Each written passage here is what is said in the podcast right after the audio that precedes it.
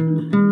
A questão do humor para lidar com situações dramáticas, principalmente no contexto brasileiro, funciona mesmo como uma válvula de escape. A gente tem até o conceito de zoeira, é uma forma né, de você debochar de, de tragédia sobre um olhar mais irônico, tentar ver o lado positivo das situações.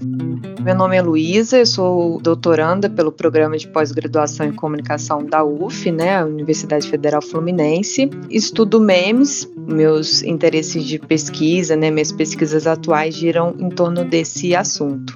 Essas novas formas de comunicação, pelo lado exatamente da capacidade criativa humana que descobre maneiras de transformar coisas às vezes difíceis, delicadas, em coisas mais leves, que faz com que situações possam se tornar atrativas e interessantes. Hélio Roberto Deliberador, professor do Departamento de Psicologia Social da PUC São Paulo. Instituto Claro. Cidadania.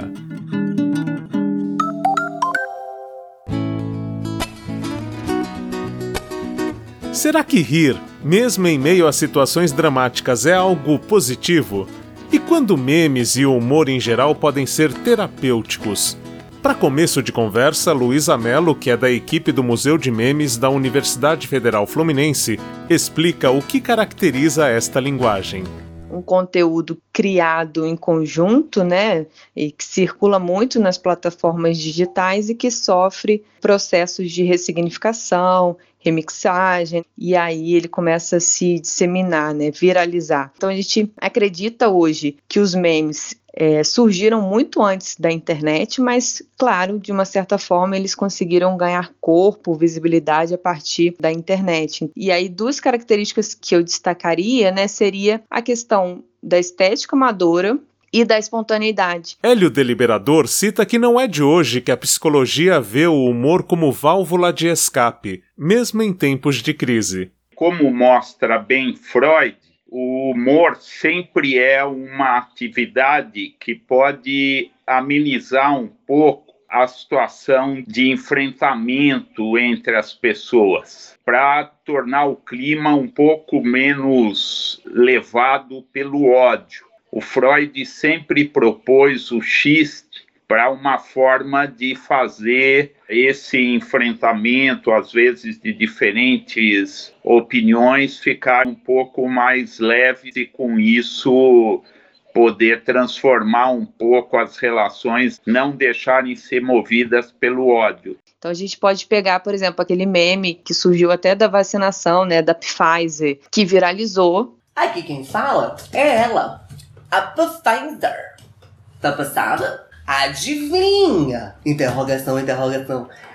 As vacinas estão no grau, mami. Os conteúdos que surgiram a partir do meme original são os virais. Né, teoricamente ele, ele pega como referência aquele meme principal e faz ressignificações, né, remixagens. Here who's speaking is her, the Pfizer. Mira, mira, quem está passando em tu calle? El caminhão de vacunas. Os memes têm a capacidade de recuperar o nosso senso de humor diante de situações em que nos sentimos impotentes. É o que o Freud chamava de sublimação, o que pode então transformar, às vezes, as situações trágicas em situações cômicas, porque toda a condição humana é caracterizada pela tragédia, mas também pelo cômico. É a linha tênue que pode fazer com que o humor, o xiste, possa encontrar maneiras de tornar a situação um pouco mais leve não tão pesada, trágica, levada pelos enfrentamentos movidos pelo ódio a linguagem dos memes tem sido difundida cada vez mais. É natural nesse sentido a gente ver que um certo conteúdo ele extrapole a internet, né? Os memes, claro, eles encontraram na internet um terreno muito fértil pelas características mesmo do meio, né, em si, mas a partir do momento que ele começa a se transformar numa linguagem, né, hoje a geração, ela se informa por memes, então naturalmente a mídia, de uma forma geral, acaba incorporando essa linguagem também. Ô, Simão, você está acompanhando as negociações do governo com a Pfizer? Sim. Faz Hum, tempo. tem E aí nós Pfizer, temos até um vídeo, viu, Megali, que é da Pfizer Hum, escrevendo cartas pro Bolsonaro. É evidente que viralizou na internet, né? E aí, desde o entretenimento, onde é um gênero mais fácil de você incorporar uma linguagem que, de certa forma, é engraçada, né? Apresenta uma estética mais amadora, diferente, mas o que a gente tem percebido também é que é, o jornalismo começa a introduzir esse tipo de linguagem, a política. Então, antes o que era é, produzido e consumido por grupos sociais, né, em, em subculturas, em comunidades virtuais, hoje ganha um espaço enorme em mídias massivas, Será que rir é mesmo o melhor remédio? Para deliberador, memes têm um poder terapêutico.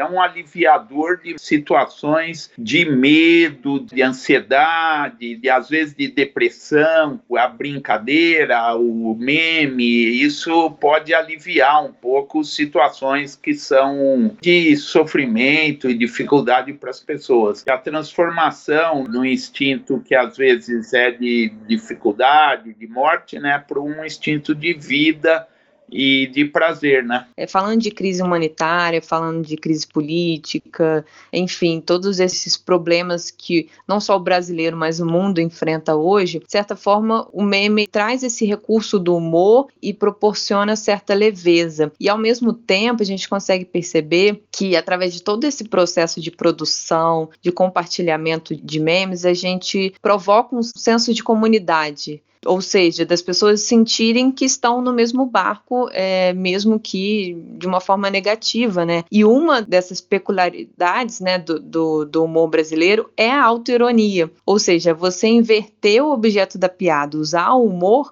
para rir das tragédias. E isso o brasileiro faz muito bem, assim. E querendo ou não, você cria esse movimento de pertencimento, de identificação. Memes, vídeos curtos e a repercussão desses conteúdos em mídias como o rádio e a TV podem ajudar a manter uma melhor qualidade da saúde mental em tempos de crise. O humor é ainda uma forma de conectar as pessoas e criar um senso de comunidade. Esse episódio contou com áudios do canal Esse Menino do YouTube e da rádio Band News FM. Com o apoio de produção de Daniel Greco, Marcelo Abude para o Instituto Claro.